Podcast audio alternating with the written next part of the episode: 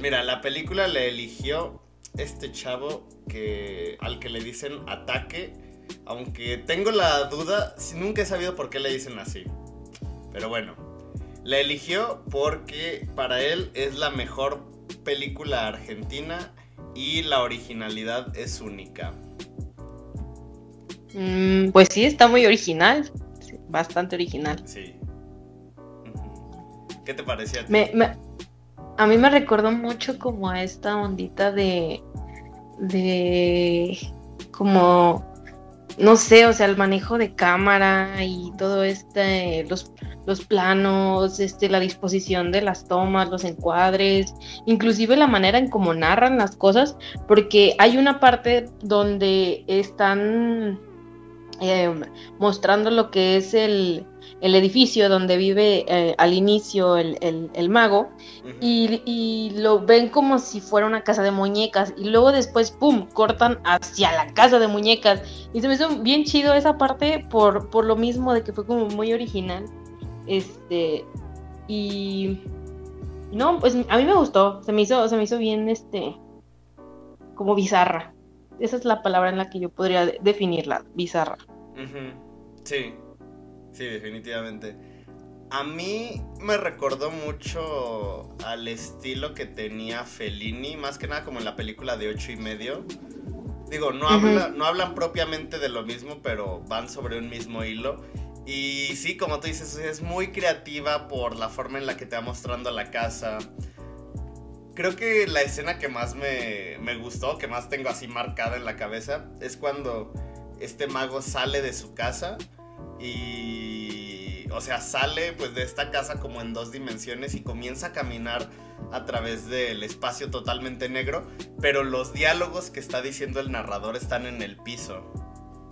Ah, sí, está como tipo eh, bueno, a mí la, ese movimiento que tenía el, texto era como tipo Star Wars, ¿no? O sea, que iban hacia abajo, hacia arriba, ¿no?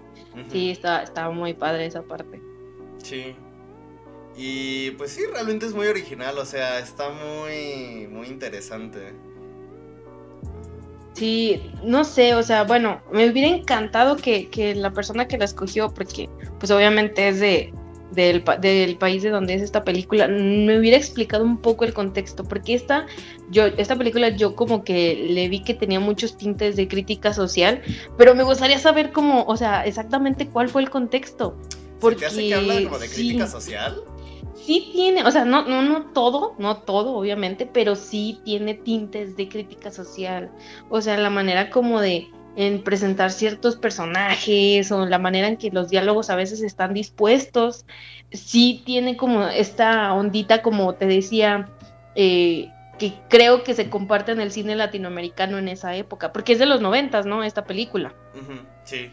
Entonces sí tiene como esa esta cuestión de posmodernismo y, un poco enfocado hacia, hacia el, sí, la crítica social, pues.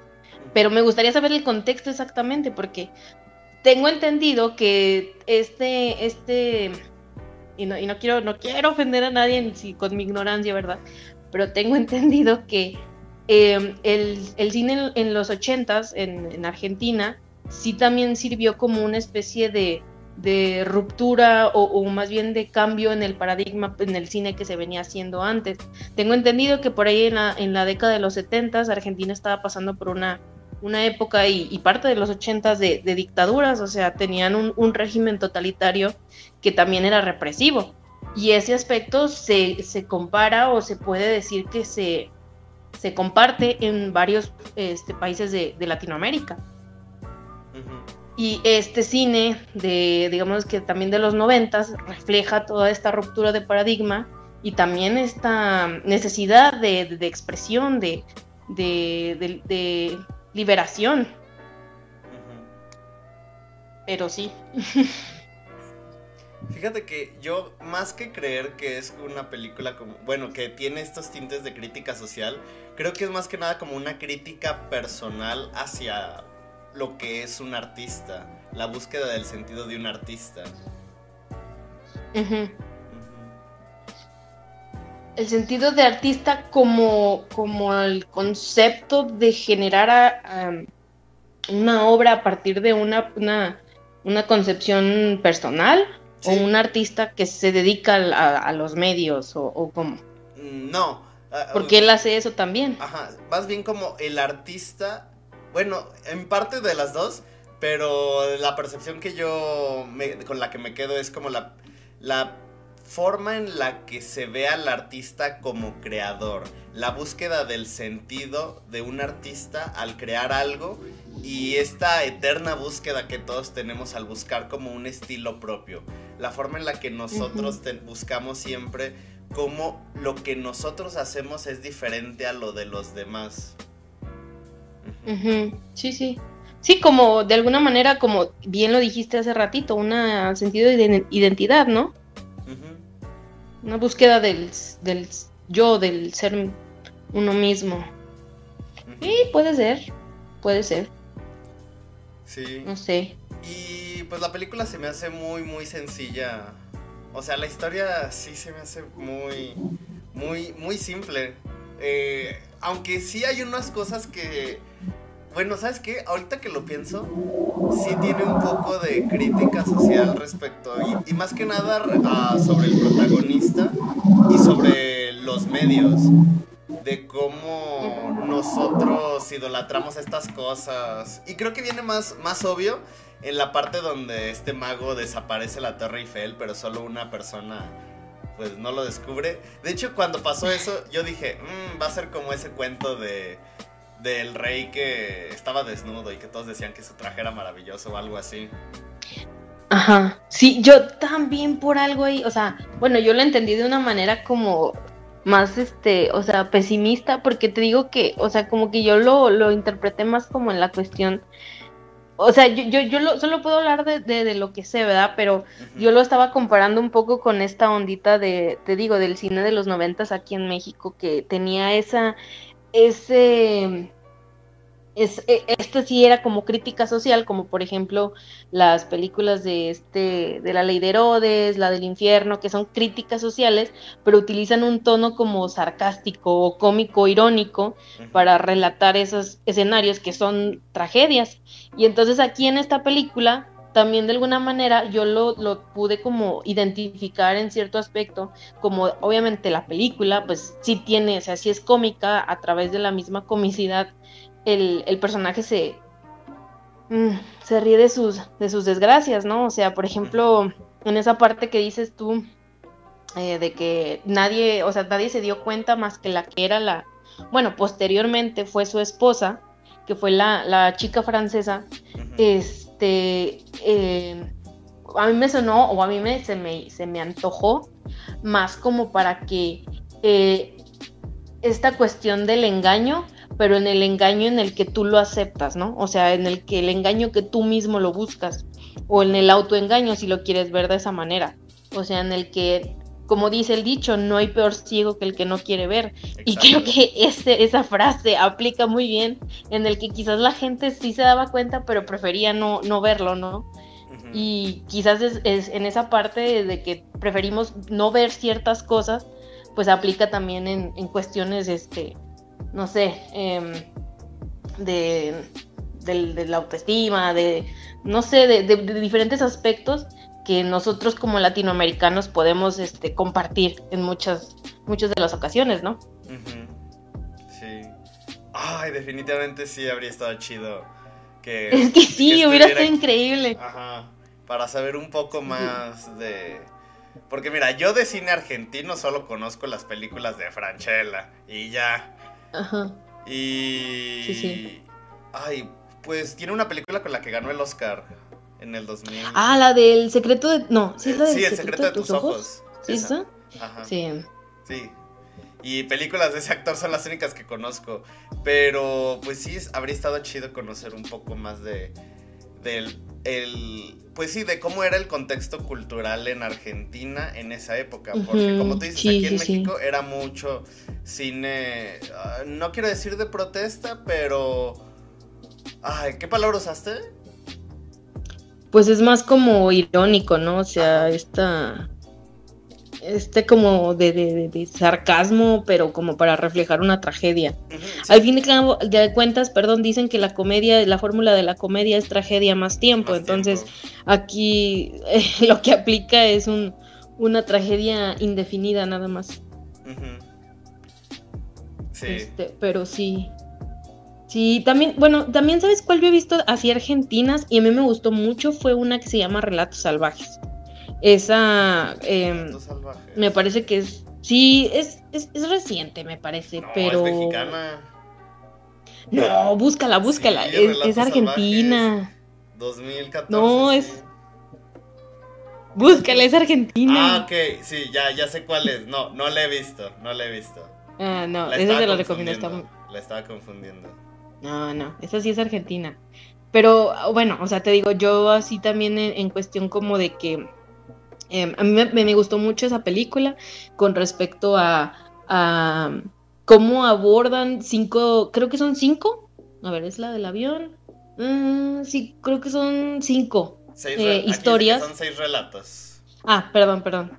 Una disculpa, son seis relatos, perdón. Y todos diferentes, este, diferentes historias que no tienen que estar este, entrelazadas unas de la otra, pero de alguna manera todas reflejan el instinto o la o el pues sí, o sea, que no dejamos de ser animales a fin de cuentas, ¿no?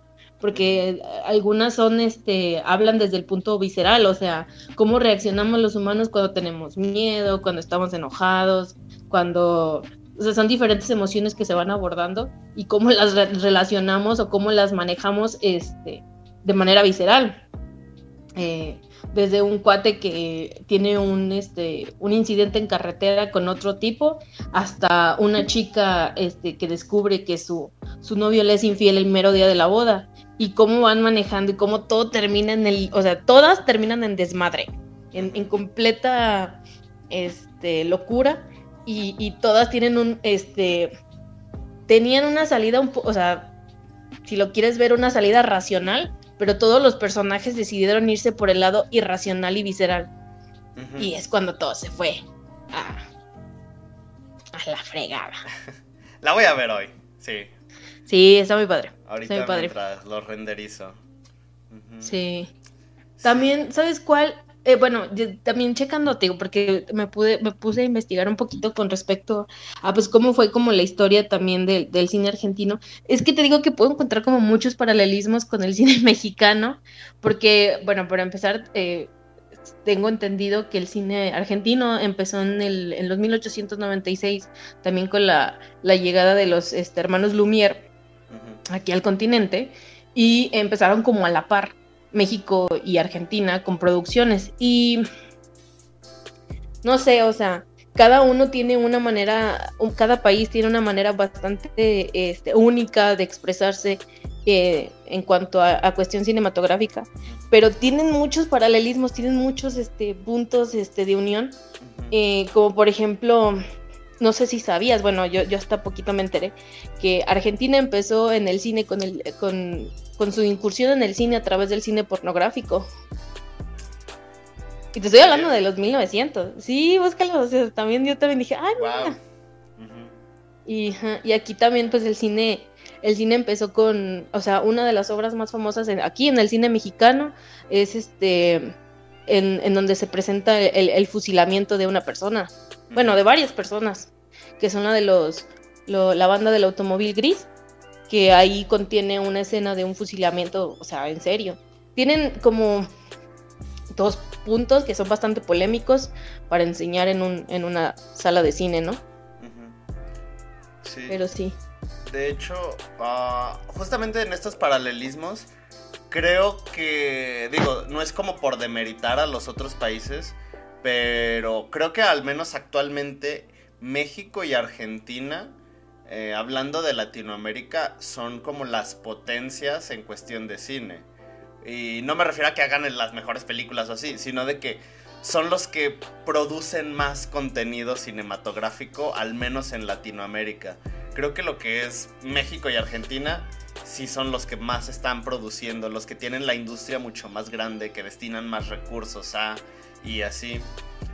Y eso que decías del fusilamiento se me hace muy curioso porque justamente en estas épocas de, de la revolución fue cuando muchos directores de Estados Unidos pues venían a México porque querían, pues sí, que buscaban retratar ese México revolucionario, este México, pues sí, totalmente en guerra, en llamas y así.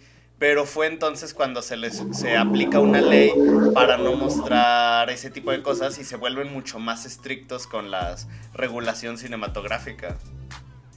Sí, creo que ellos empezaron a hacer, bueno, toda la cuestión del MMPA, que es como una especie de regulación que tienen allá los gringos, es con respecto a las cuestiones de moralidad, de, violencia, el uso de, drogas y de sexo en, las películas. Es como una especie de reglamento que ellos tienen, ¿verdad? Pero todo, bueno, yo me puse a leer como especie de fragmentos y, por ejemplo, tienen unas, unos apartados que son bastante, este... Mm, son muy de la época, ¿no? O sea, por ejemplo, dice, no se debe demostrar este nada que atente contra las buenas costumbres y la moral de la época, nada que, nada que tampoco sea como, eh, ¿cómo era la palabra? O sea, que nada que atente contra, contra Dios, como en el nombre de Dios o algo así. Sí, que sea algo como profano también. Y muchas cosas así apartaditos que, bueno, o sea, ese, ese, eh, me imagino que ese documento se hizo cerca de los 1920, 1930, cuando pues obviamente Estados Unidos salía de una época bastante eh, disruptiva con respecto a la época eh, industrial de los 1800 y tenía todo este auge de las flappers y de toda esta contracultura que era los, los, los revoltosos años 20, ¿no? Y entonces tenían que poner en cintura todos estos eh, nuevos cineastas que tenían esta ansia de comerse al mundo y enseñarle a, la gente todo el desmadre que había en su cabecita, ¿no? Y entonces fue cuando empezaban a meter estas normas y eh, sí, aquí también nos tocó. Inclusive creo que a Pancho Villa firmaron un contrato con él para hacer una película y grabaron ciertas tomas, pero nunca se llevó a cabo. Sí, sí, búscalo. Está algo así como de que firmaron un, contrato con Pancho Villa de hacer tantas películas, o sea, de hacer este la película sobre de, lo, de su vida y le iban a dar como cierto porcentaje de taquilla si se llegaba a, a estrenar. Creo que nunca se estrenó, pero sí. De hecho, la figura de Villa y Zapata fueron bastante populares en el, en el allá en los Unites. Sí, sí, sí. Sí, pues eran como el típico revolucionario mexicano de bigote, sombrero. Era la personificación, sí, sí, del macho mexicano. O sea, creo que quién fue, fue, fue Marlon Brando o un actor de estos eh, hizo a Zapata. Y hay una película que se llama Viva Zapata, pero es gringa. ¿Viva Zapata? Sí, déjamela, déjamela, busco yo también. Ah, del 52. Según yo. Sí. ¡Ay, es Marlon Brando! Sí, es Marlon Brando, sí, sí. Interpretó a Zapata. Y creo que Dolores del Río hizo, hizo un papel ahí en esa película. Y Dolores del Río, del Río, perdón, es pionera en el cine mexicano. Ajá. De hecho, es como una especie de. Como lo que ahora es Eiza González, que brincó a los United a ser famosa allá. Ah, pues algo así hizo esta Dolores del Río. Ay, ah, aquí en Google no aparece Dolores del Río, nomás aparece Anthony Quinn, uh, Jan Peters, Mildred Dunnock, Florence Ames. No manches, hasta, hasta Porfirio Díaz aparece en esa película. interpretado por Fai Roop. Wow, no tenía idea. Porque justamente te iba a preguntar como Ah, ¿por qué? O sea, dada la figura que fue Pancho Villa, ¿por qué no? ¿Por qué ya no es tan icónico, al menos actualmente? Pancho Villa, porque ya se ha desmitificado o se ha desvirtuado esa ideal que se tenía de él. Porque han sacado un chorro de libros donde, pues, obviamente relatan todo lo que hizo. Que como todo ser humano tiene sus tintes blancos y sus tintes negros. Y al, ser un, una figura tan popular y tan, tan, pues, tan envuelta en un contexto tan violento, es fácil que, que cometa muchas este, cosas este, que lo podríamos ver ahorita como malo, ¿no? Sí, que se vean como mal, pues sí, que se vean mal ante el, ojo del público. Ah, no, perdón, era Julia Montoya la que salía, es una, una, ah. una, actriz también, no era Dolores del Río, no, Dolores del Río salió con Elvis Presley en una película también. ¿También? Pero sí. Sí yo sabía. Sí, esa salió con... No, me equivoqué en esta, en Viva Zapata, pero sí sale esta señora Dolores del Río. Dolores del Río y Elvis. Wow. Creo que es Acapulco o algo así, no me acuerdo. Hay mucho cine mexicano que ver. sí, pero bueno, volvamos a la película de en cuestión. Ay, espera, es que antes te quería preguntar, ¿tú crees que en algún momento estas, cómo decirlo, personajes como lo fue uh, Pedro Infante, Cantinflas y así, en un futuro terminen siendo pues sí, como algo ya totalmente olvidado. Mm, no sé, o sea, olvidado no creo, porque su influencia ha permeado ya... ¿Hace cuántos años que, Pedro Infante falleció? O sea, falleció en el 50, si no me equivoco, y ya llevamos 70 años desde que falleció, este, y, y todavía sigue siendo... Eh, sigue siendo o sea, popular, eh, querido, comercializable y este, identificable. Es decir, lo ubicas como el charro mexicano, ¿no? O sea, tiene este estereotipo. Eh, Cantinflas también, o sea, a Cantinflas le han sacado cosas como que era racista y que no sé qué, pero de todas maneras todavía siendo, siendo popular, comercializable e identificable. Entonces no creo que lleguen a, desvirtuarse tan, tan pronto esos este, atributos que, ellos tienen, pero puede llegar con el tiempo a perder popularidad. ¿sí? porque... de alguna... Ay, espera, es que iba a decir, es como algo similar a lo que pasa actualmente con, pues, con, lo que fue Chespirito que pues, o sea, está su legado, sus personajes y así, pero poco a poco la gente pues lo ataca, ataca pues su memoria diciendo, es que se robaba personajes, reciclaba historias, es que buscaba retratar, romantizaba como la pobreza en México, etcétera, etcétera, etcétera. Se burlaba, hacía mofa de la violencia, bla, bla, bla. Pero ¿sabes qué creo yo? Que Chespirito sufrió del mal de la sobreexplotación. O sea, eh, él empezó con esta cuestión del Chavo del Ocho y después tuvo lo que es el, el Chapulín Colorado y después surgieron otros personajes que como que tenían el misma base o la, misma fórmula y lo sobreexplotaron. Entonces siento yo que ya, o sea, porque he visto la, serie esta de Chespirito, la que hizo como ahí en los noventas, me parece, de, de, de las últimas que sacó, eh, y, no me da, o sea, no me da risa. Y, no es chistoso y, es como, como hasta difícil de ver porque no, no, no, no da risa. Y creo que eso le pasó, que lo sobreexplotaron y tú mismo ya como que la última impresión que tienes es como de, nah, ya ni da tanta risa. Y luego sacaron la serie animada y era lo mismo, o sea, de la misma fórmula, pero ya no, no, no daba risa. Y por ejemplo, Pedro Infante. Poquita risa. Más o menos. Bueno, es que ahora sí que ya es cuestión de cada quien, ¿verdad? A mí no me da risa. A mí de vez en cuando.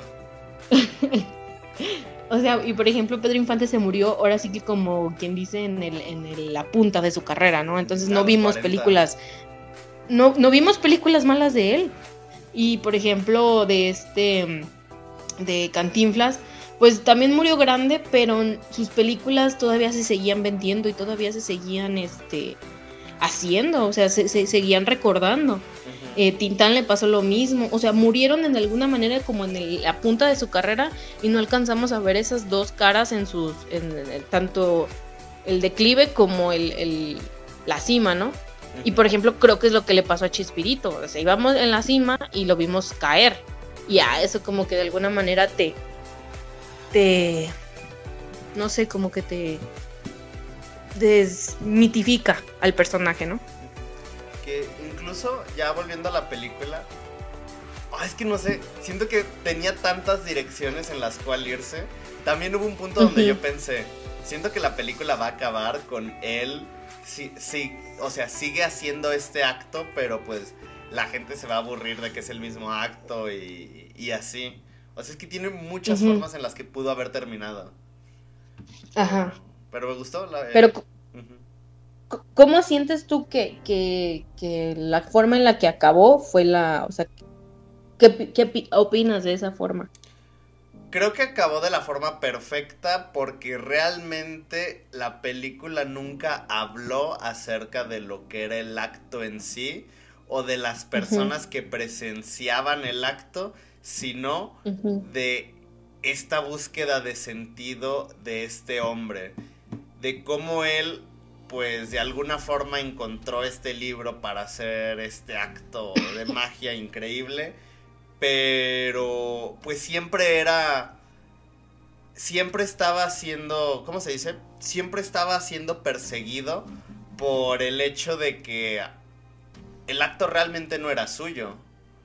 O sea, sí era suyo porque él lo, él lo llevó a cabo, pero la teoría, todo, pues sí, toda esta teoría la tomó de, de otro lado. Y creo que así es la, es la vida del artista, o sea, no, nadie puede creer, la inspiración, la forma en la que yo defino la inspiración es que no puedes crear nada a partir de la nada.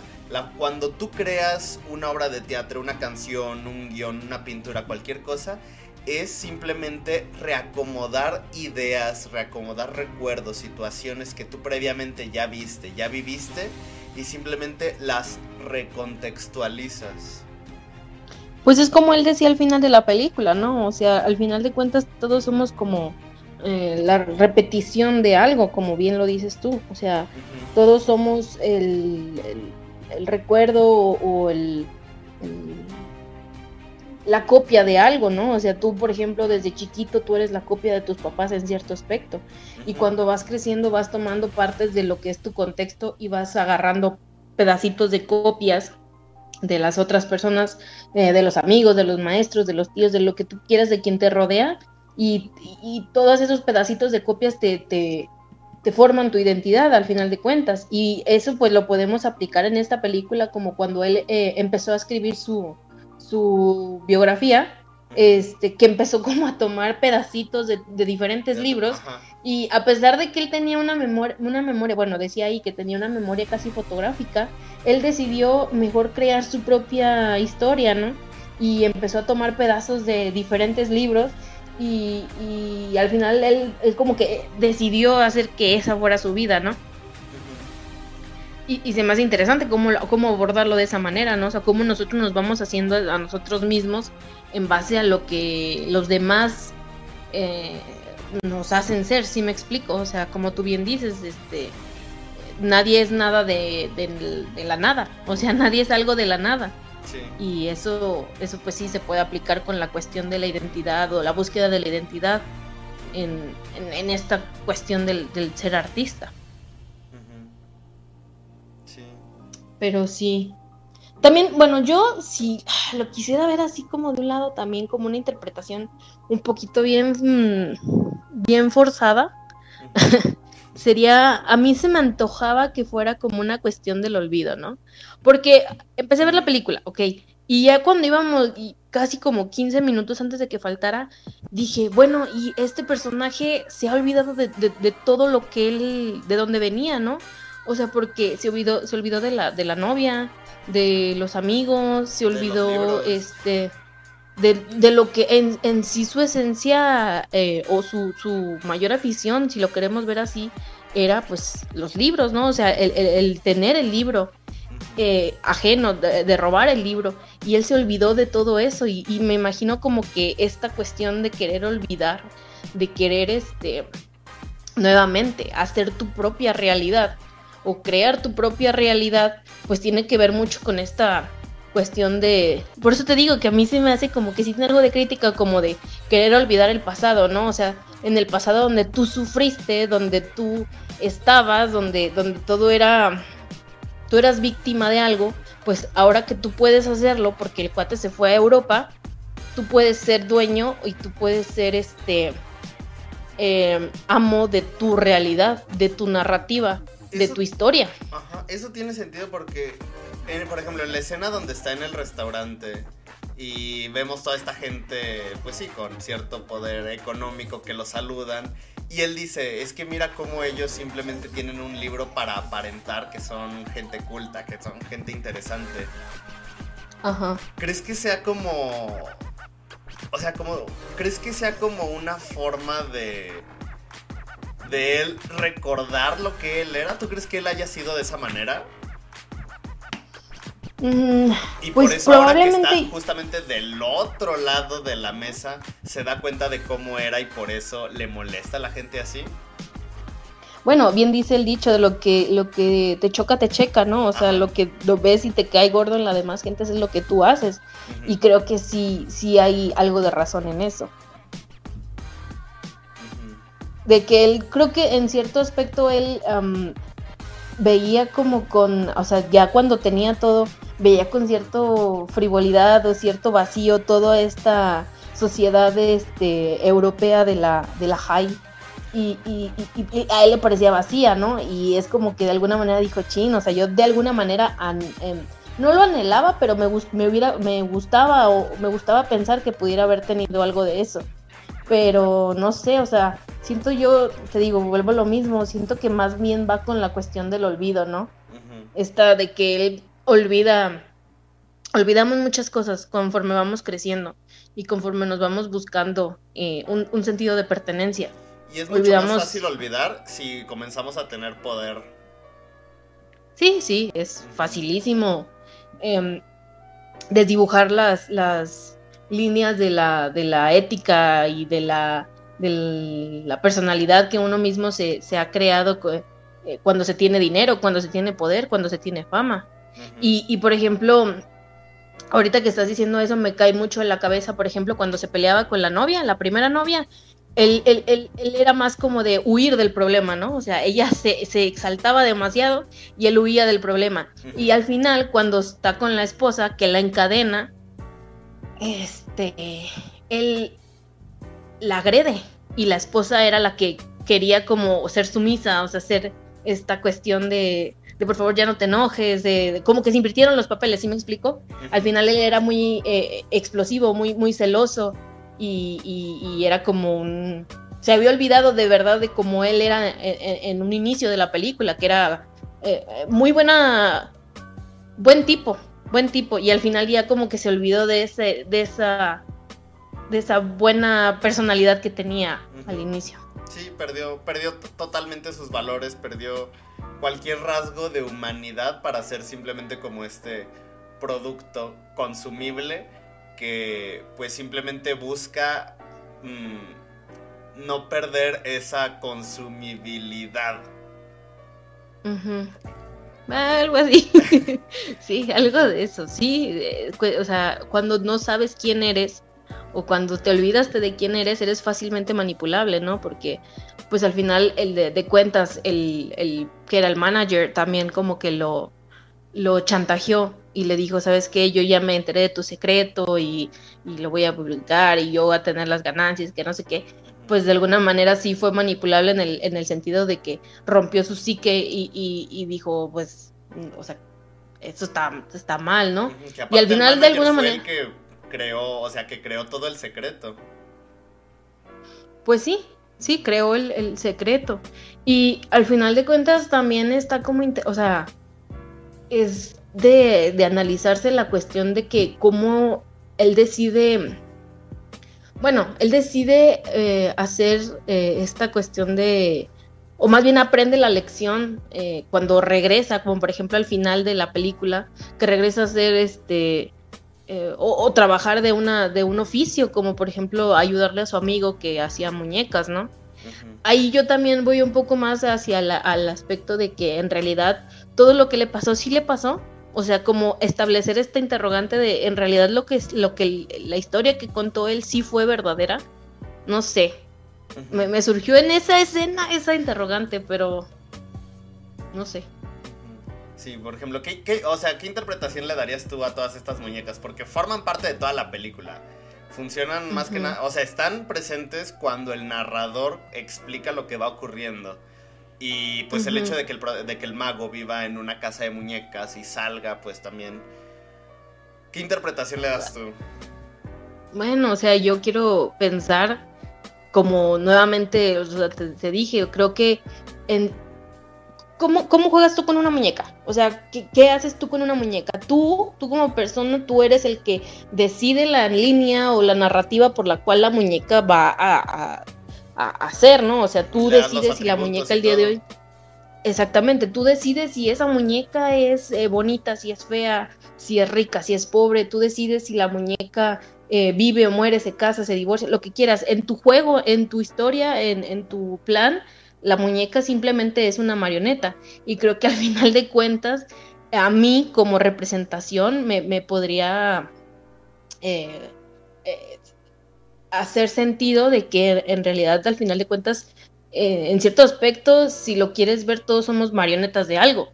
Y, relacionándolo un poco con lo que decías de que si todos somos copias de algo, pues también está este sentido de la pertenencia, porque una muñeca no sabe quién es, una muñeca, si lo quieres ver en un sentido más acá, eh, no sé, este, simbólico, pues una mu muñeca no, no, sabe nada de sí.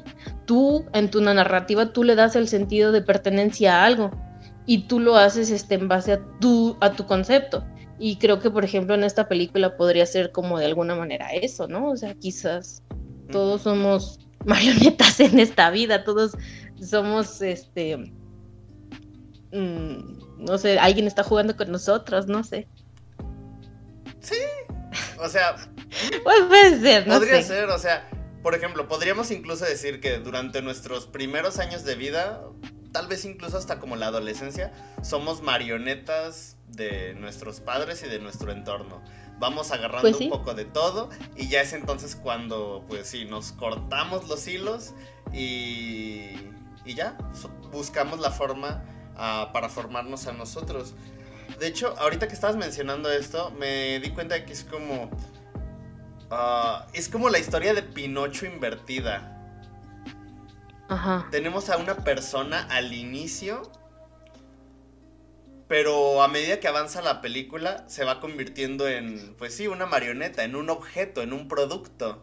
Uh -huh. Uh -huh. O sea, es como Pinocho, pero al revés. Sí. Y ahorita que, y que su amigo esto de las marionetas dije, ah, puede que vaya por ahí. Pues sí, o sea, puede ser, digo, al final de cuentas sí sería un, un, un sería plausible, o sea, tener este esta noción. Porque, bueno, a mí, bueno, no sé tú, pero el, el amigo que era el narrador no era el que aparecía al final, digo, perdón, al inicio, cuando salía el otro, el otro amigo que era mudo. Sí, no, no era sí. el mismo, ¿verdad? Sí, sí era el ¿Sí mismo. era el mismo? Sí. Es que yo lo vi muy cambiado, porque cuando salía con el amigo que era mudo, yo lo, o sea, obviamente quieren asemejar el paso del tiempo y todo, pero yo lo vi diferente, o sea, como que se me hizo otro actor. Y cuando era el narrador dije, pues este es un, un ente ajeno a, a la historia, ¿no? O sea, es como, como, un, figura como el simple narrador. Pero ya después salió que era el amigo y dije, ah, chis, pues está raro, ¿no? Sí, no, pero sí es el mismo, porque incluso desde la primera vez que lo muestran está en su taller. Ujú, Y pues el único, o sea, lo de la- su amigo mudo, pues dicen que se, que pues se suicidó y ya. Sí se había suicidado, ¿no? Mm, Porque incluso... el, el mudo sí. Ajá, porque incluso todo lo que dicen respecto al a su amigo mudo es, se me hace también una ahorita que me acordé es una maravilla. Ah, sí, que no supo, que decía que no supo cómo, que no nadie le entendía Nadie su le arte, entendía ¿no? su arte, exacto.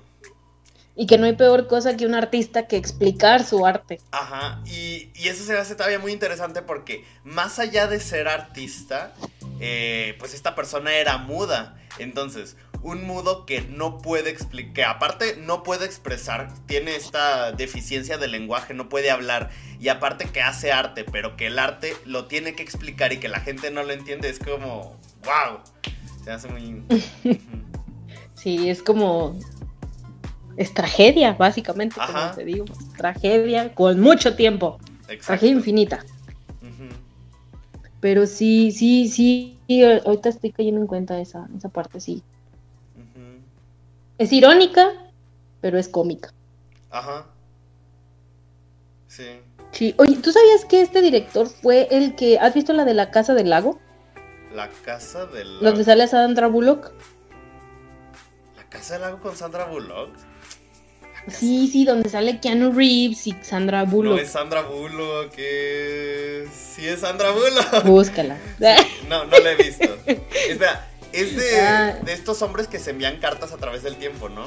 En el buzón. Sí, a través de un buzón. No, no la he visto. Está en mi lista desde hace mucho.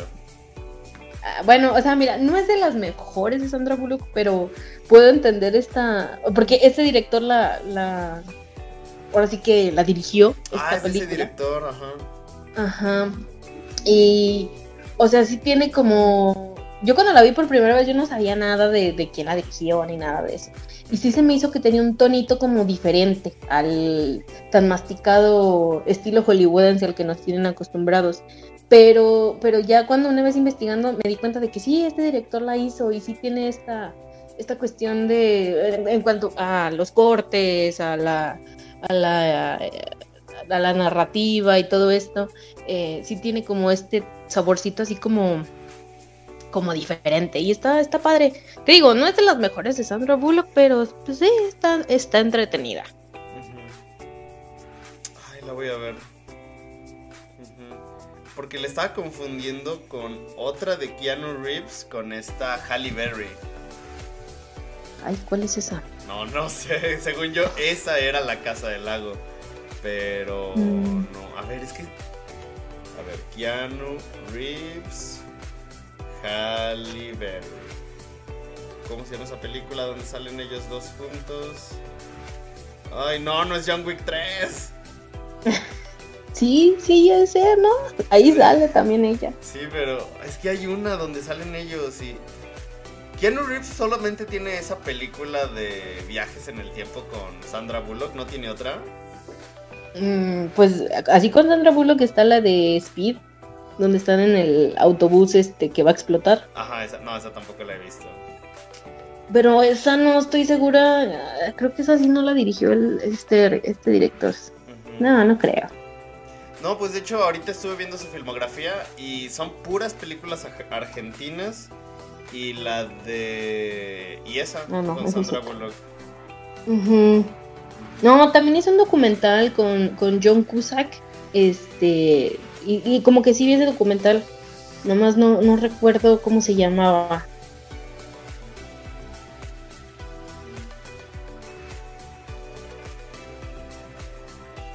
Pero sí, sí, sí, tiene, tiene buena. También creo que, eh, bueno, según también estuve investigando, este director tenía eh, otras películas antes de esta y estas eran, bueno, las demás eran filmadas en blanco y negro, si no, si no mal recuerdo, si no demora equivocarme, ¿verdad? Y tenía otra, bueno, la que salió antes que esta, que se llamaba la... ¿Cómo era? creo que era el amor de una mujer gorda o algo así. no, quiero mm. equivocarme.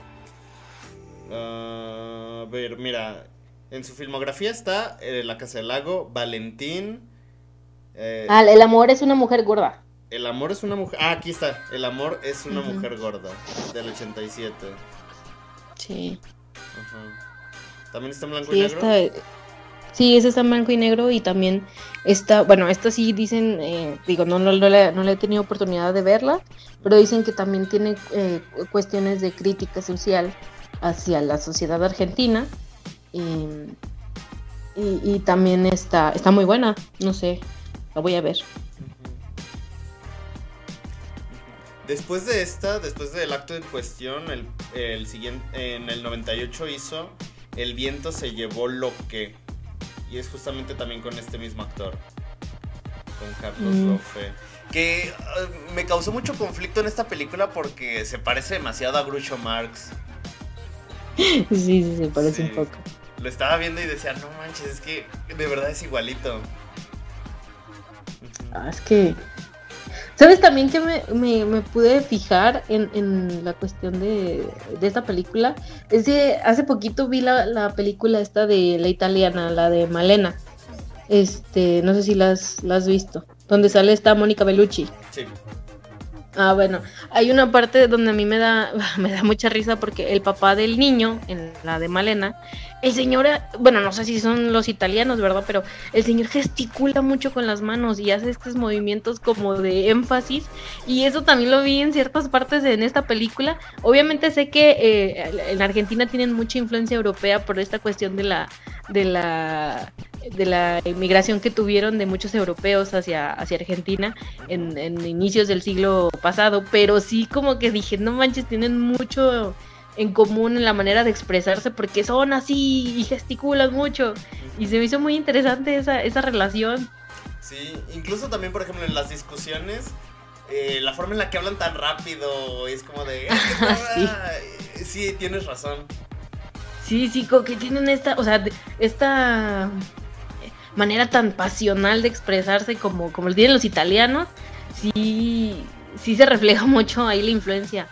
Este, digo, también si lo queremos ver de, aquí en México, pues no tenemos influencia tan, tan marcada europea, pero tenemos, bueno, o sea, italiana, pero tenemos, por ejemplo, eh, en la década de los 30, cuando se vinieron este, los libaneses, cuando eh, vinieron los de los niños de la guerra civil española, también sí tenemos ciertas este, eh, influencias que se vieron en el cine, o sea, por ejemplo, hay varios actores que fueron este, comediantes mexicanos, pero de ascendencia libanesa, y, se ven en, las expresiones, en la manera de hablar, se, ve muy marcado esa, ese como mezcolanza cultural, ¿no?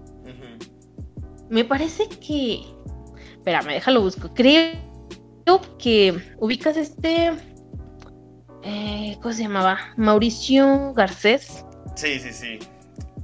Creo, creo, déjame lo busco pero creo que él era, era de ascendencia libanesa. Creo que sí. Sí, sí, sí. Mm, lo sé porque la marca de ropa Yazbek es de su familia. ¿Ah, sí? Sí.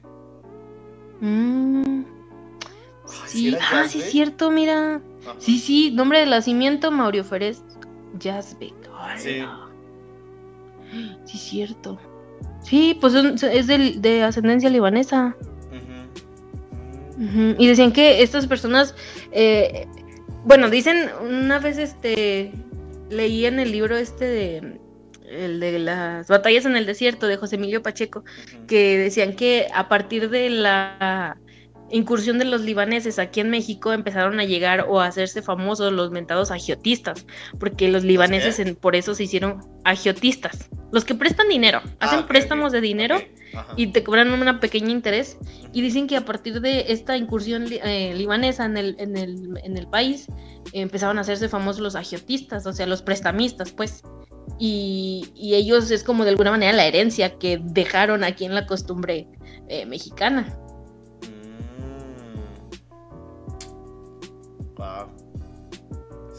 Pues realmente México sí fue una mezcla de muchísimas culturas europeas, de Estados Unidos y así. Sí, o sea, de alguna manera siempre somos como esa mezcla, porque desde nuestros inicios como país somos eh, eh, un pueblo mestizo, ¿no? Pero también este somos, es lo que, por lo que te enseñé el otro día el, video. el TikTok. Culturalmente somos fuertísimos, o sea, sí, sí, o sea, es identificable de volada a, la cultura mexicana.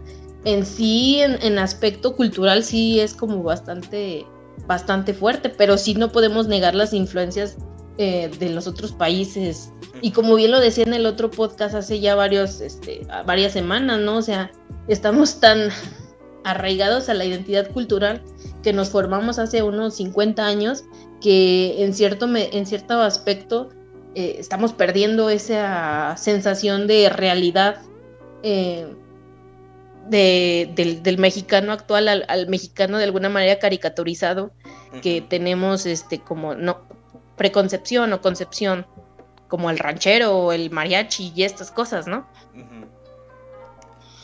Pero sí. Es muy curioso que a pesar de ser una mezcla de tantas culturas, o sea, como que después de tener tantas cosas que llegan hacia este país, como que aún así siga prevaleciendo, pues, pues sí, lo que define a la cultura mexicana.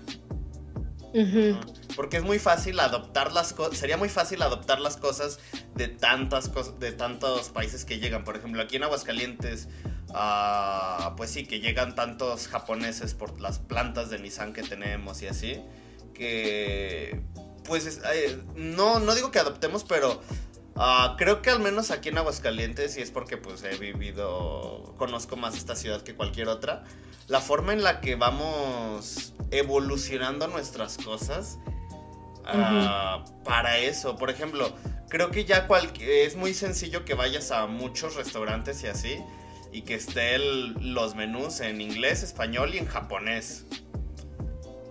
¿Por qué? Aquí en Aguascalientes. Sí. ¿No te ha tocado? no, es que no voy a restaurantes, lo siento, mi bolsillo no me permite. también a bares. Ve a los bares que están, por ejemplo, en las orillas de la ciudad, en, las orillas del norte y en las orillas del sur.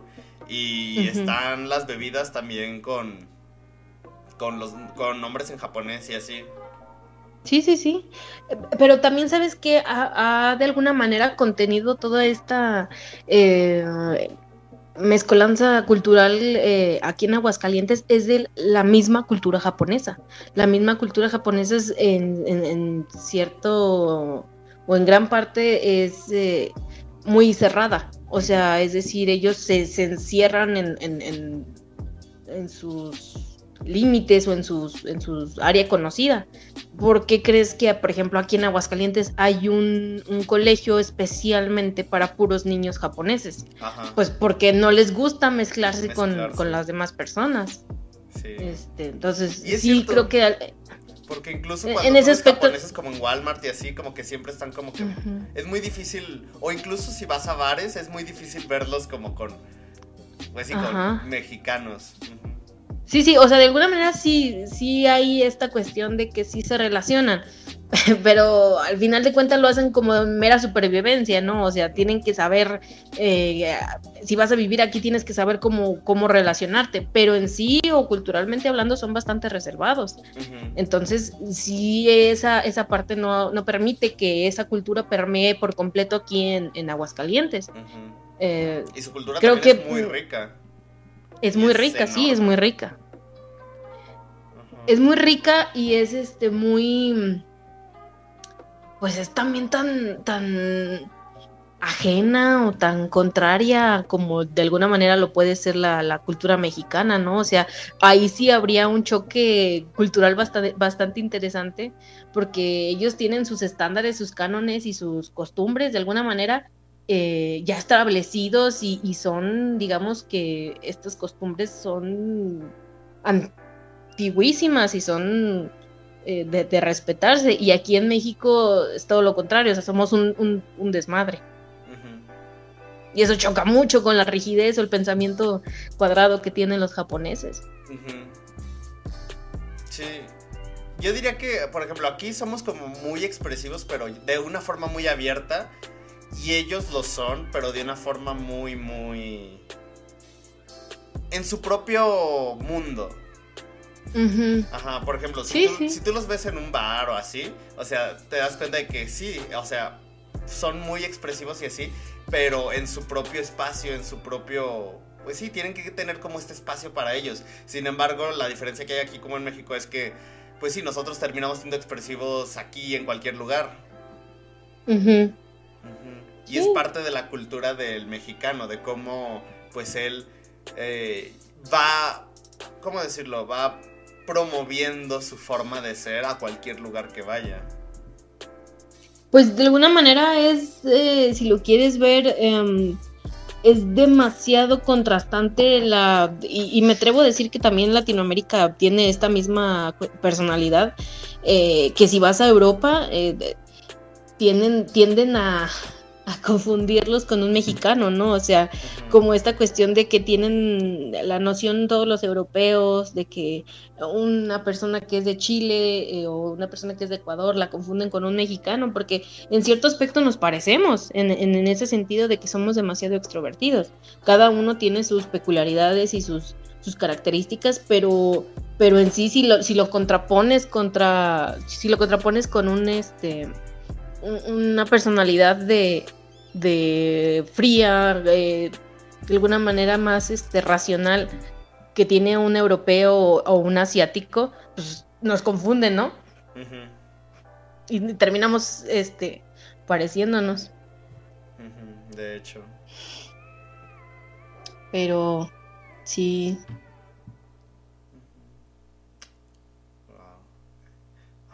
Es como, como esta cuestión también, por ejemplo, en, estaba viendo, por ejemplo, en Yucatán, en, Mérida, en, Quintana Roo, todas estas zonas eh, del sur del país, tienen una cantidad tan grande de turistas europeos que como que en, cierto aspecto también este se van este ellos iban permeando un poco en, el, en, la, en la cultura eh, del sureste de, México, ¿no? Eh, tengo entendido que muchos europeos este, van a, vienen aquí a México a jubilarse por, pues obviamente por cuestiones de, que aquí es más barato todo, de que aquí hay más cosas más, este, eh, el entretenimiento es muy barato, es este, más variedad y todo eso, y vienen aquí a, vivir, aquí que se, se, jubilan. Y también esta cuestión se va, se va permeando en el sentido de que como ellos compran casas en, por ejemplo, en esto te digo de Yucatán, en, Mérida, en Quintana Roo, compran casas, las remodelan y las casas las ves, las fachadas, y son pues, estética o, fachadas europeas y se ve ahí como pum el, contraste, ¿no? Con esta eh, fauna urbana eh, del sur. Y sí, ahí, ahí poquito a poco van este, permeando en, México. Como estas casas del barrio de la estación. No son muy europeas, pero sí son como con un estilo muy americano, bueno, muy de Estados Unidos. Sí, de hecho. Con su cerquita y eso. o sea, de hecho, el simple, la simple, el simple hecho de tener portón eléctrico aquí en México no sé, como que me parece muy ajeno, ¿no? O sea, todavía veo, son muy pocas casas las que tienen eso, por ejemplo, por aquí en, donde yo vivo, son poquísimas casas las que tienen eso y yo lo veo como muy americanizado esa parte, sí. como que es muy ajena. No sé. Ah, aquí en mi, aquí en, mi cuadra solamente hay una persona que tiene portón eléctrico. Y un tiempo mi mamá sí quería uno, pero no, porque decía, ay, es que me da flojera bajarme a abrir la reja. ¿verdad? Como de, ay, siempre me mandas a mí. ah, es que luego cuando ya no estés vas a, vas a decir que quien le abre la... Ni modo de mandar a tu abuelita, pues no, pues no, no manches. Pero sí es cierto eso del portón eléctrico.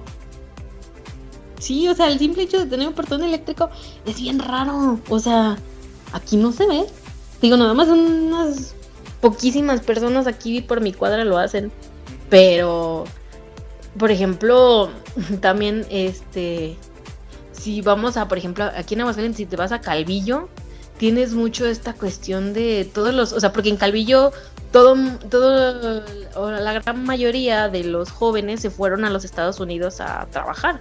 Y vienen aquí en diciembre o en, para celebrar las fiestas de fin de año y, y, ves a los, a los, a los que vienen, este, como, como tan chicanos que, que, no puedes decir que vienen completamente americanizados, pero vienen ya con esta cuestión de, que te dicen, ah, este, súbete la troca, o hablan ya en estas palabras que, que, son este pochismos, básicamente, y tienen estas em, costumbres americanas, este, pero no, no, no, no son completamente americanas, son chicanas, o sea.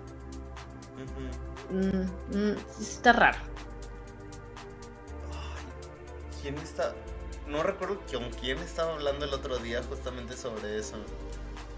Y sobre el acento chicano. ¿Era yo? No. Ay, no me acuerdo. Es que justamente, creo que era con Po que estábamos hablando acerca del acento chicano. Y yo le dije, ah, ah, no puedo recordar. No, no me acuerdo. Pero justamente yo le dije, yo le dije, oye, pero a ti no te había gustado el acento de Diego Luna en Star Wars. Y dijo, no, es que ese no es acento chicano, eso es pocho ah, sí, pero no recuerdo de qué estábamos hablando o por qué llegamos a esa conversación. Como, como bien lo, lo decía, bueno, parafraseando una este Octavio Paz en su en su ensayo el de Laberinto de la Soledad ahorita que estás diciendo eso el, el, chicano en cierto aspecto como no es ni de aquí ni de allá o sea si ves a un chicano como te digo aquí aquí en México es como ajeno a no no era el chicano no era el pachuco Ah, sí. Ay, perdón, disculpa. O sea, es que se me confunden Bueno, creo que hay, hay mucha semejanza. O sea, porque el pachuco es como la forma de, de este hombre, pues sí, mexicano, este hombre que va a los Estados Unidos pero que se viste bien, de traje, pero con este, tip, eh, con este estilo todavía latinoamericano. Mm, o sea, bueno, sí, digamos que el pachuco es como el la, la antesala del chicano, ¿no? Ajá. O sea, el Pachuco tiene toda esta onda más como de los 50 y ya el chicano ya es como su DJ evolución, si lo quieres ver de esta manera, del, Pachuco. Ajá. El, Pachuco es como la, la máscara y el chicano es como... Ay, menciona algún chicano famoso. Chicano famoso. Pues Jenny Rivera no sería un ejemplo de chicano. porque ella nació en Los Ángeles. bueno, en Estados Unidos. Jenny Rivera siempre fue como que muy. O sea, nunca aparentó tener como esta cultura norteamericana. Pues no. digo, toda su familia vive allá, pero pues bueno, si lo quieres poner de esta manera. Ella siempre fue como, eh, ay, pues hasta se llamaba la mariposa de barrio. Bueno, a ver, mm, ¿Selena? ¿No sería? Digo, ella sí era ah. americana, pero sus papás sí eran mexicanos. Sí, Selena. Ajá. Sí, Pachuco es como la máscara y un chicano es como Selena. Ah, ándale, ándale, me, parece bien, pero sí. Sí, o sea, perdón, norteamericana, pero que también abrazaban este lado mexicano. Con Selena y los dinos. Sí. Que al final de cuentas, si te pones a ver en cierta medida el ser uh, chicano o pachuco, ya también ser una mezcla de toda la cultura de la frontera. O sea, ya no nomás es como decía el mexicano y el gringo, sino también es el salvadoreño o toda esta del, Nicaragua. Inclusive también este los, los em, nigerianos que ya también están haciendo eh, mella en, la, en, la, frontera, o sea, están haciendo incursiones este, culturales en la frontera, también es, es este, ya una, una mezcla, ¿no? Ya ser chicano ya es una mezcla de todo. ¿Por qué crees que no haya, ay, ¿por qué crees que no haya como que sea tan pregnante en la frontera del sur? ¿Cómo, cómo? O sea, es muy notorio este, estas personas entre la frontera del norte, porque pues está Estados Unidos, pero pues al menos en nuestra frontera del sur, lo que es Yucatán, ¿sí es Yucatán la que está pegadita? Pues sí, en el sur, este, Chiapas, este, Yucatán, todas esas. Ahí, pues, digo, todos los días en las noticias vemos como empiezan a llegar gente de Guatemala y así, pero ¿por qué no es tan notorio este esta mezcla cultural en el sur. Sí, también llega mucha gente mm. por ahí. Pero si te fijas, o sea, si lo queremos ver en el aspecto de que... Espera, espera, pausa. ¿Qué pasó? Ah. Ay, ahí voy, dame un minuto. Le cortas aquí, eh, para que no se vea todo feo. Ay.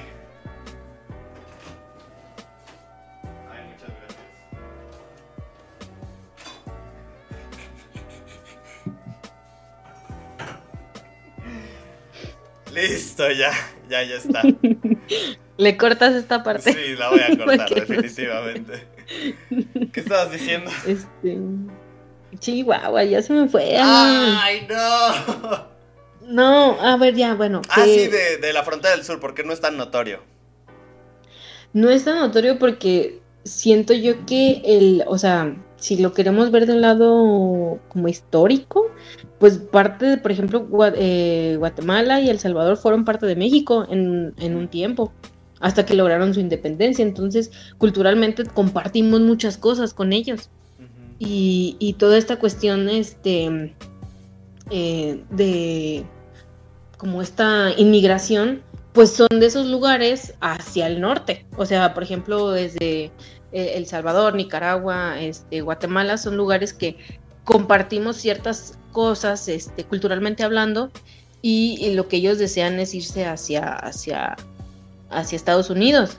Y creo que, por ejemplo, en la frontera norte es muy evidente porque Estados Unidos siempre como que ha querido mantener eh, su raya o, su, su distancia. Siempre ha, tenido como esta cuestión de, eh, ¿sí es la palabra xenofobia? Con respecto a otras, eh, contra otras culturas. Siempre ha tenido este lado xenófobo que no permite mezclarse tanto, a pesar de que su, su origen de Estados Unidos es, es este ser este. Es una mezcla. Es una mezcla de inmigrantes, pero bueno. Ah, sí, pues tienen a los irlandeses, tienen italianos, tienen un montón de. Ajá. Sí. Porque pues, bueno, sí. Yo diría que más que ser como una xenofobia, diría que es como un. Eh, este gran nivel de nacionalismo. Mm, digamos lo que sí, también han tenido un buen marketing. Ajá, porque no es solamente con nosotros en el sur, sino también con Canadá, cómo se separan, buscan siempre separarse de lo que es... Eh, pues sí, de lo que es Norteamérica, ellos dicen, no, pues nosotros somos Norteamérica y pues Canadá donde queda, México, pues sí, que también México es parte de Norteamérica, pero pues sí, ellos siempre, siempre han buscado separarse de de otras fronteras. Digo, ya con el paso del tiempo ya se ha abierto más, ya existe como este, esta mezcla cultural muy grande, pero yo diría que sí. Por ejemplo, creo que es algo también que pasa en Inglaterra con tantas personas de la India y así que llegan a ese país. Sí, o, o, por ejemplo España ahorita tiene pues un problema bastante, bueno, no es un problema, más bien tiene una una eh, llegada de inmigrantes, este, me parece que son eh, nigerianos, si no me equivoco, eh, son inmigrantes que llegan por el mar y, tienen oleadas de, de, personas que están buscando refugio, también en Italia, también tienen esta, esta cuestión. Creo que en todos lados hay esto, pero mm, no sé, creo que es, es muy muy larga la historia que tenemos de este, la frontera en México con, Estados Unidos que eh, ya hasta pasa como generaciones, ¿no? Sí, y habría estado muy chido haber sabido un poco de, Argentina, porque pues también tiene una historia muy, muy interesante, muy rica. Digo, como, digo, simplemente si hablamos sobre lo de las Malvinas, ya con eso Uf, es un montón de información. Sí, este, este pleito que tuvieron con los británicos por esas islas, este sí, hubiera estado muy interesante. Eh, también la época eh, del, peronismo, también saber como qué onda con esa, con esa, esa etapa que vivieron los argentinos. No sé. Pues, hubiera estado padre. Y pudiéramos saber cómo he hecho esa comparativa, ¿no? O sea, porque te digo, yo no me atrevo a hablar porque yo no conozco del tema, entonces no, pues estaría hablando puras tonterías. Sí, es una cultura que... Oh. provecho, provecho. Es una cultura que, pues sí, está muy, muy alejada de nosotros. Si incluso entre estados de México muchas veces no conocemos la cultura de otros estados, a pesar de que son de nuestro mismo país. Bueno, sí, eso, pero volvemos a lo mismo, o sea, creo que también es tan culturalmente diverso, sí, y, también los problemas, en México también es muy, tienes que tener en cuenta que México es un territorio muy grande, o sea, es este, eh, tiene una, una superficie bastante extensa y obviamente pues eso genera un, una diversidad también bastante grande digo, el, chiste aquí y como vuelvo a caer en el podcast pasado, que tenemos diferentes problemas en el centro, en el norte y en el sur del, país, que de alguna manera como que no conectamos o no tenemos ese punto de unión entre todos los estados que nos haga como que, como que eh, hacer este punto de inflexión para volver a, a, unirnos, ¿no? ¿Crees que nos falta como este sentido nacionalista? Bueno, nacionalista sí, sí, pudiera ser, pero nacionalista hay que tratar esta palabra con cuidado, ¿no? Ajá, sí, sí, Porque un nacionalismo desmedido cae en el fascismo, entonces ya estaríamos hablando de un, este, si lo quieres hablar de, de, algo más identificable, pues un nazismo, pero más bien ese sentido patriótico. Quizás ah, sería la palabra. Esa es, la, mejor palabra, un sentido patriótico, porque de, de, que lo tenemos, lo tenemos. Pero hace falta como un sentido un poco más global en torno a toda la región. Bueno, todo el país. Sí, sí. Porque uh, la otra vez estaba viendo un texto de, de, una persona random en, Facebook, pero tenía algo de razón. Cuando eh, sucedió lo del terremoto eh, del 17 en la Ciudad de México, o sea, y en Oaxaca, muchísima gente, de hecho todos los mexicanos eh, nos unimos en la tragedia para ayudar al, al afectado. Cuando este, sucedieron, este, suceden inundaciones en las, las costas, o sea, a través de la tragedia de alguna manera nos unimos, este, pero pues no, sería lo ideal que en, puras tragedias sea donde, donde generamos esta, este punto de, convivencia con todos los mexicanos, este, sin este ánimo de, sentirse superiores los unos con los otros, ¿no? Sin, sin el ánimo de discriminar. Porque bueno, yo no diría que, no, que solamente en la tragedia, o sea, creo que incluso estas acciones chiquititas como son cuando, ah, ah, no sé, lo que se me viene a la cabeza es cuando Guillermo del Toro ganó el Oscar. O cuando ganan las chivas y que vemos un montón de gente que se va al ángel, al ángel a festejar. O incluso que estás tú aquí comiendo en tu casa y ganan las chivas y empiezas a escuchar a toda la caravana de autos. Pe, sonando el claxon porque ganaron. Y eso es como de, wow, está muy chido eso. Me gusta, me gusta ver, o bueno, no ver, sino como sentir que ocurre eso en las calles. Se me hace muy bonito. Pues sí, pero si te digas, o sea, son de alguna manera eventos em, inesperados o son eventos este que son ajenos al día a día, ¿sí me explico? O sea, cuando gana, por ejemplo, cuando gana el Cruz Azul, pues obviamente todos los aficionados del Cruz Azul, independientemente del estado en el que sean, obviamente se emocionaron y hasta los que no le íbamos al Cruz Azul hasta nos emocionamos por esa gente, pero porque son sucesos eh, porque ganó inesperados. El Cruz Azul, ¿qué pasó ahí? se va a acabar el mundo. Pero cuando tienes una cuestión este de un discurso tan polarizado eh, y tienes una cultura tan tan polarizada o, tan, tan de segregación, como por ejemplo aquí lo tenemos tanto, que es el clasismo, pues sí es difícil converger en, en, puntos este, eh, de, estos, como lo es la celebración, o sea, de, estas cosas. Pero, o sea, obviamente no están exentos, pero sí siento que, o sea, sí nos falta todavía camino por recorrer.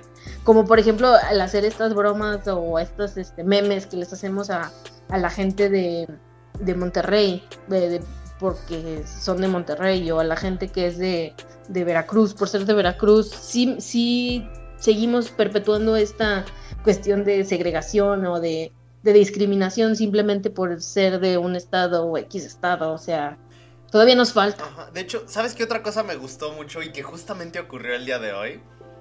¿Qué?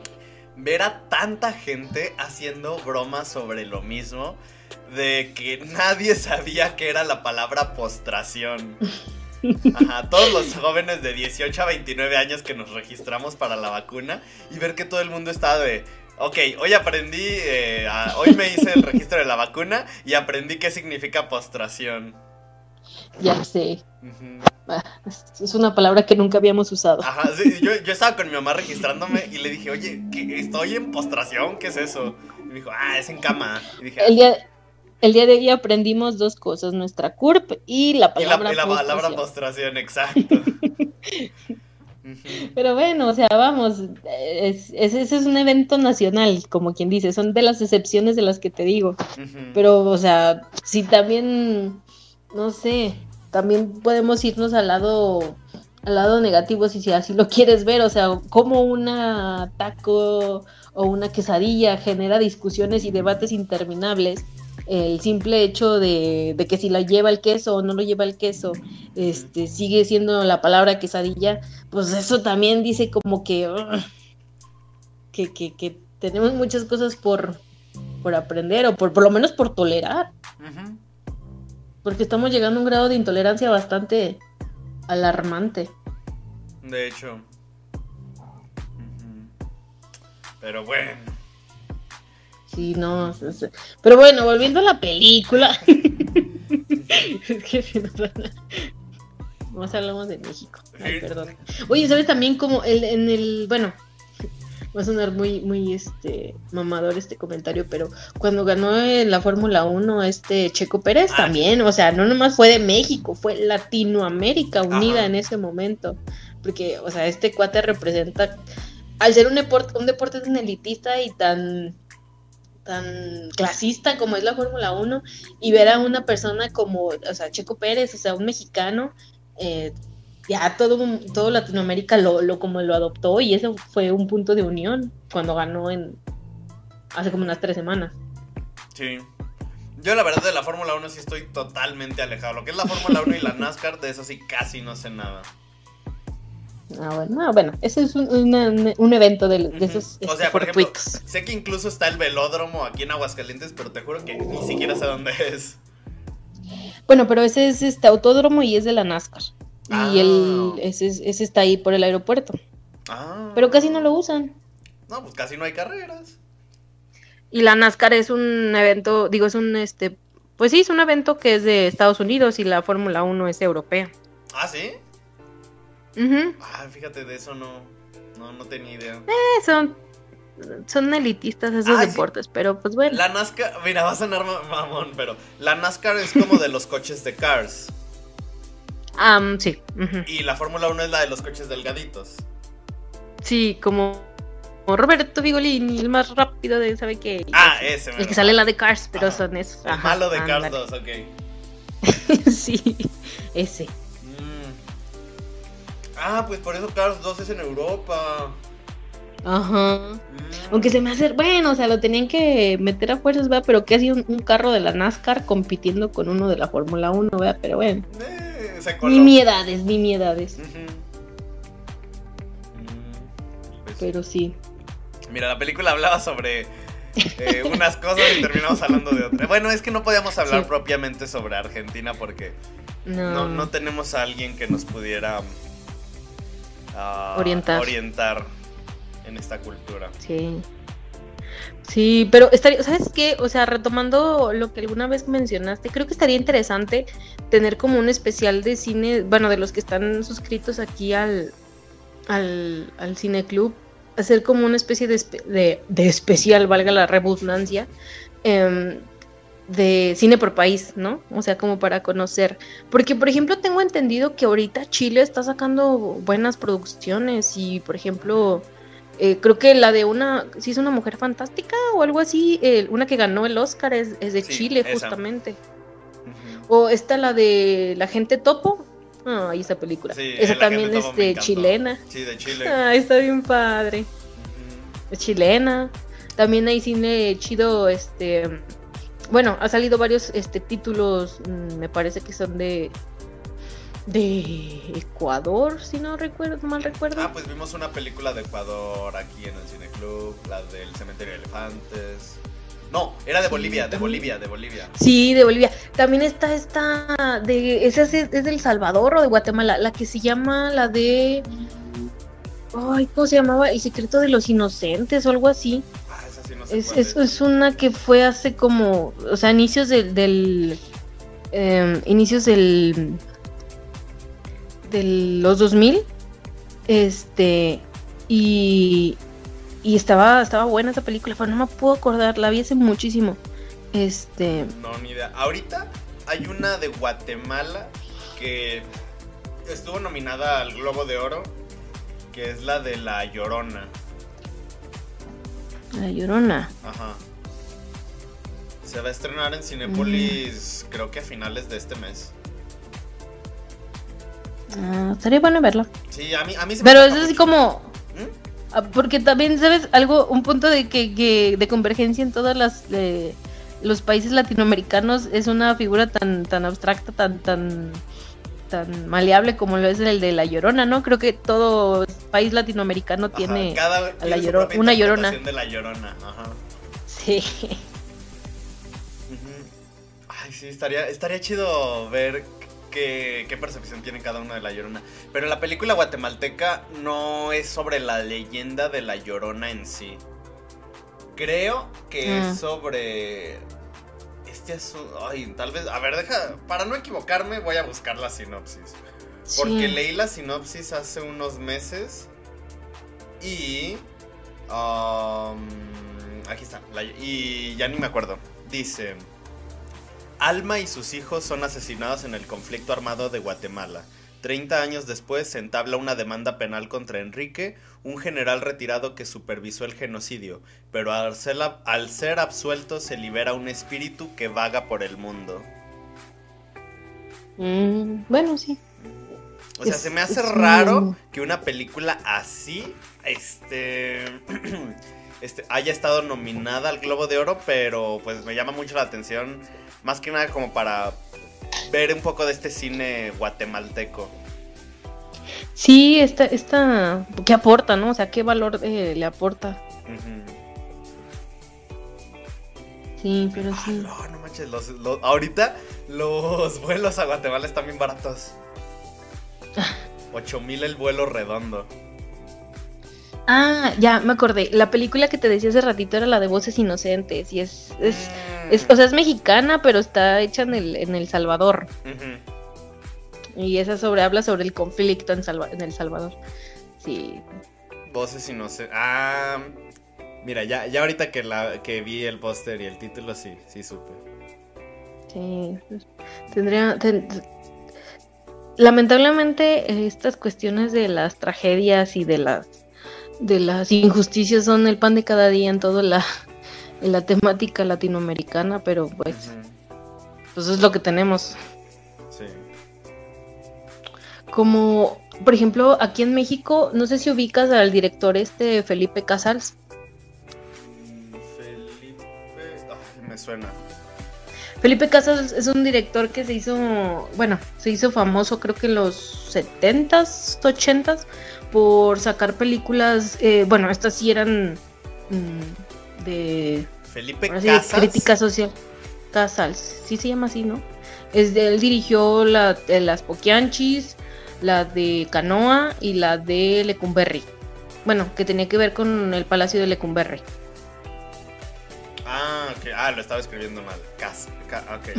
Con Z. Ajá, ok. Ey, Esta también, esta cuestión de, de que reflejaba todo esto, pues estos sinsabores o estas tragedias que, que ocurrieron en durante ese periodo, que fue pues bastante, o sea, socialmente activo, eh, y, y cómo las refleja en, en sus, en sus películas también está como...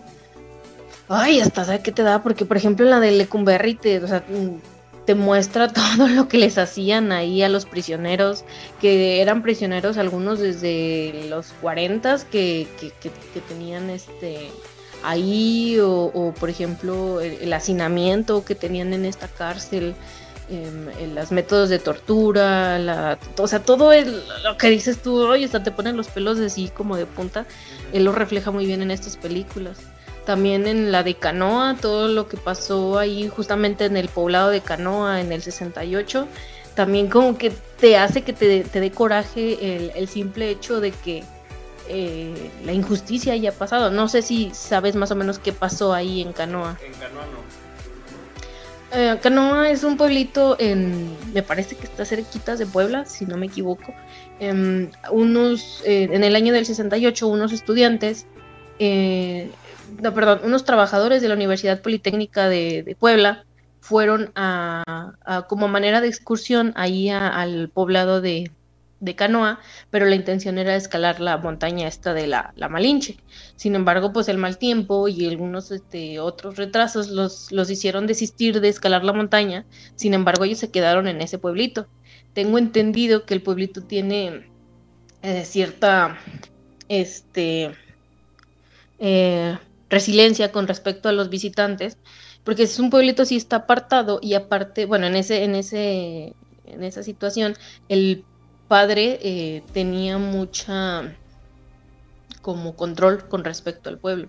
Entonces llegaban estos estudiantes eh, perdón, estos trabajadores y los eh, pobladores ya tenían, este, se estaban enterados de todo lo que estaba pasando en la capital con respecto a los movimientos estudiantiles y eh, siempre, algo que también este, tenían mucha gente en, ese, en esa época era de que siempre decían que los estudiantes eran comunistas, porque si bien tenemos en cuenta el comunismo era un, este, una ideología bastante fuerte en esa época aquí en México, entonces el comunismo era pues eh, satanizado por los, por los pobladores de este pueblito.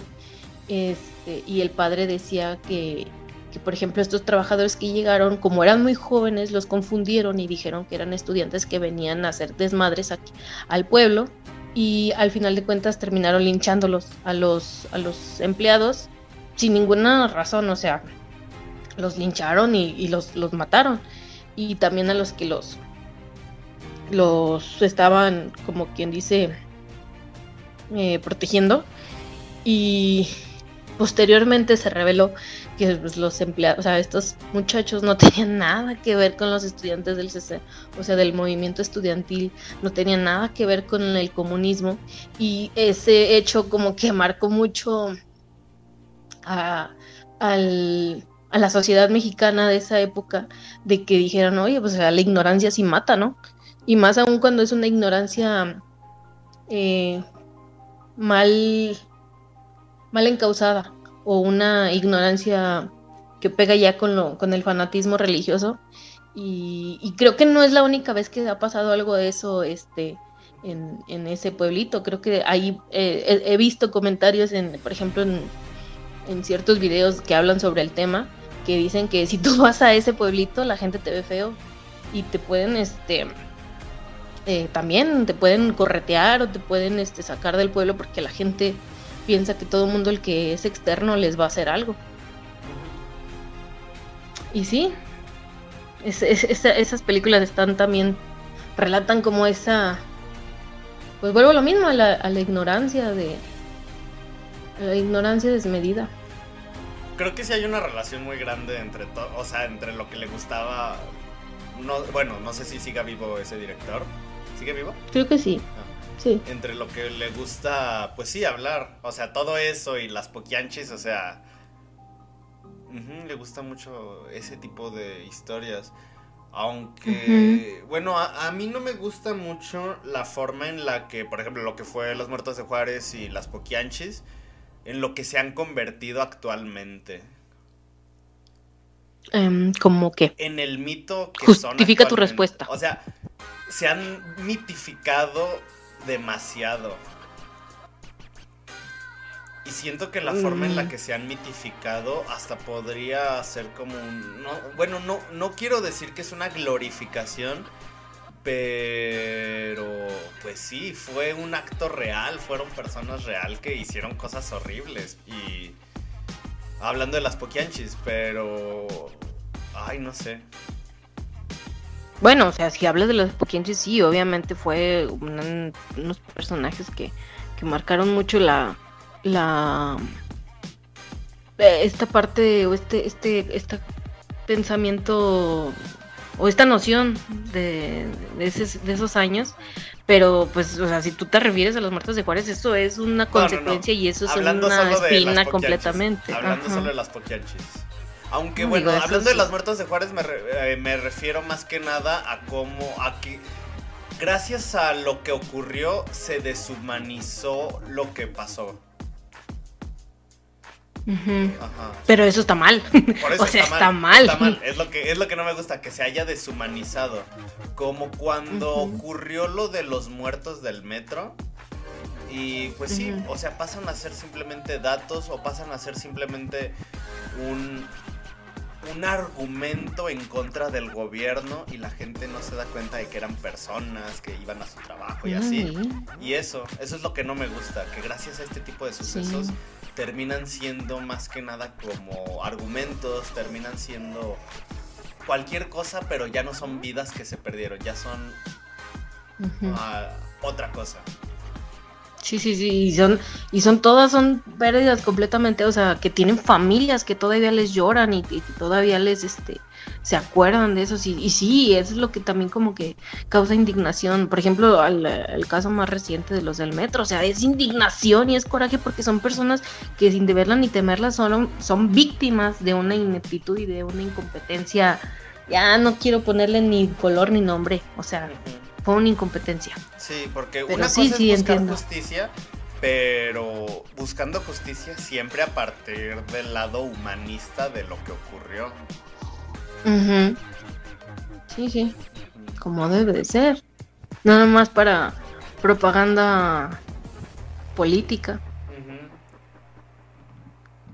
Pero sí, porque luego es usado por el gobierno y es usado por los que atacan al gobierno y entonces pues ya Sí, al final de cuentas no los seguimos, o sea, nos duele, pero no le seguimos teniendo, o sea, no les tenemos el respeto a, las personas que lamentablemente este, ya no están y, en esa búsqueda como de, por ejemplo, de los que son este críticos o, retractores de los que le aquejan al gobierno, pues también en cierto aspecto se pierde ese respeto por, por generalizarlos, ¿no? O sea, decir la tragedia del, de la línea 12 del metro, pues no.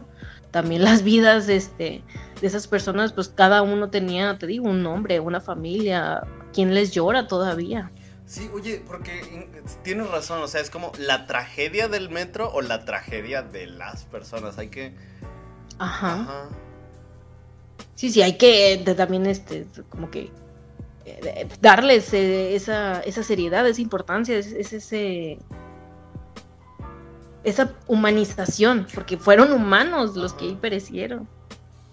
Sí. Pero no. Pues, pues mira, ya son las 10 y ahora sí nos salimos completamente por la tangente. Bueno, ya nada más cierra este algo con la referencia a la película que nos van a golpear. Ah, pues qué puedo decir de la película. Es que hay muchas interpretaciones, o sea, como tú dijiste, tiene esta parte de crítica social, pero pues también es esta parte de que busca hacer... Es que yo, o sea, desde incluso el, el apartado fílmico yo, yo la sentí muy parecida a lo que hacía Fellini. Y sí, se me hace como una película que habla sobre la esencia del artista, la esencia de la creación del artista y de lo que representa el artista en sí. Sí, Sí, puede ser, o sea, sí, yo podría tomar también de tu interpretación esa parte de la búsqueda, la búsqueda del ser. Yo así le quisiera poner como la búsqueda del uno mismo y el olvido. También el olvido se me hace como un punto a resaltar en esta película. Sí, el olvido definitivamente. Sí. como, siempre vamos dejando atrás esas cosas. Sí. Queremos eh, tanto eh. y olvidamos los orígenes. Sí, olvidamos, olvidamos quiénes somos en la búsqueda de. suena irónico, pero en la búsqueda de uno mismo olvidamos quiénes somos. Ajá. Pero sí, no sé, está, está interesante, me gustó. Este, voy a ver la, las otras películas de este, el cine argentino también está. Sí. Hay que empaparnos más y decirle a Ataque que nos recomiende más.